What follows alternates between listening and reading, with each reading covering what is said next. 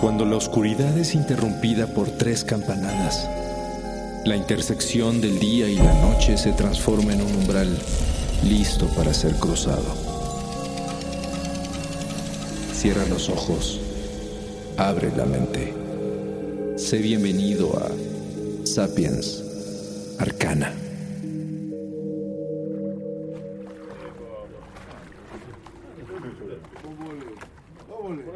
En la antigua y misteriosa laguna italiana de Venecia, existe una encantadora isla dotada de espléndidos escenarios naturales que tienen una historia simplemente fascinante, que es llamada por los lugareños como la isla del no retorno o la isla de la muerte. Y hasta el día de hoy se conoce por ser uno de los sitios más embrujados de todo el planeta. Se trata de la antigua Poveglia, una hermosa isla de alrededor de 7 kilómetros cuadrados dividida horizontalmente por un canal y adornada con un pequeño islote en forma de octágono en la parte sur, que fue construido como fortificación militar en el siglo XIV. Esta isla ha sido habitada por una gran cantidad de personas, y a partir de los siglos V y VI vivió tiempos de prosperidad dando hogar a cientos de familias en un ambiente de paz y abundancia. Sin embargo, tras la guerra de Chioggia en 1376, la isla quedó dañada y la población fue reducida. Pero no todo estaba perdido, porque años después el gobierno veneciano encontró en Poveglia una zona de gran utilidad al instalar en ella un hospital que atendía, entre otros, a los barcos que arribaban con tripulaciones enfermas. Hermoso, como sus costas. También, según cuentan las leyendas, Poveglia fue invaluable en tiempos de las epidemias de peste que azotaron Europa, ya que por su cercana distancia con Venecia, era ideal para llevar hasta esa pequeña isla a la gran cantidad de cuerpos venecianos en descomposición que yacían en las calles de forma descontrolada.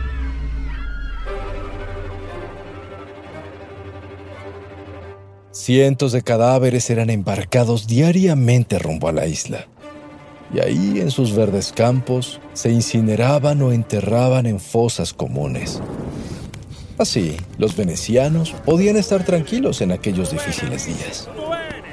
Incluso, un gran número de enfermos solía ser enviado a Poveglia con tan solo la primera señal de síntomas.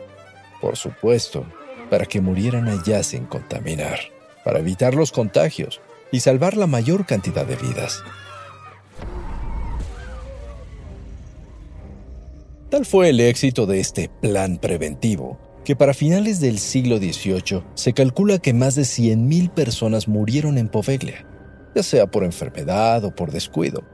Incluso el abandono algunas veces llegaba a ser tan grande que los enfermos eran confundidos con los cadáveres y, naturalmente, incinerados. Sí, vivos. Es por ello que más de la mitad del terreno y las aguas circundantes quedaron repletas de los restos mortales de todos aquellos que llegaron a la isla para descansar en paz pero la historia se pone mejor.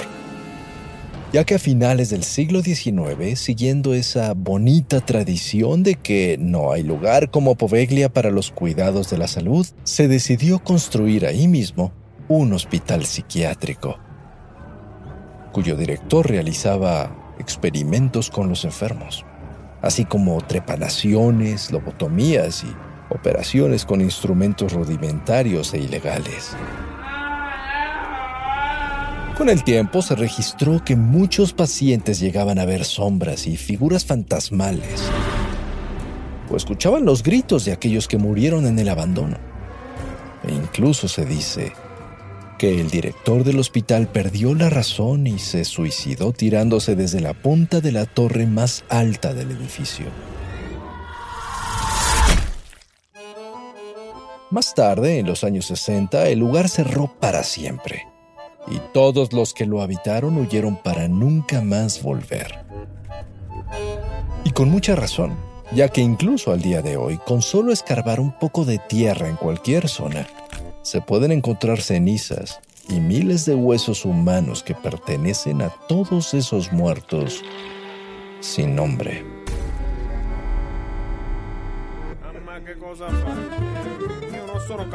Ah, visitar Poveglia es solo para intrépidos, ya que lo que queda del hospital lleva más de 50 años cayéndose a pedazos y el lugar está cerrado y prohibido al turismo. Ah, Poveglia, una bella esmeralda en medio de la laguna de Venecia, abandonada y silenciosa, un lugar de pasados dolorosos y espectrales, que sigue siendo un lugar hermoso.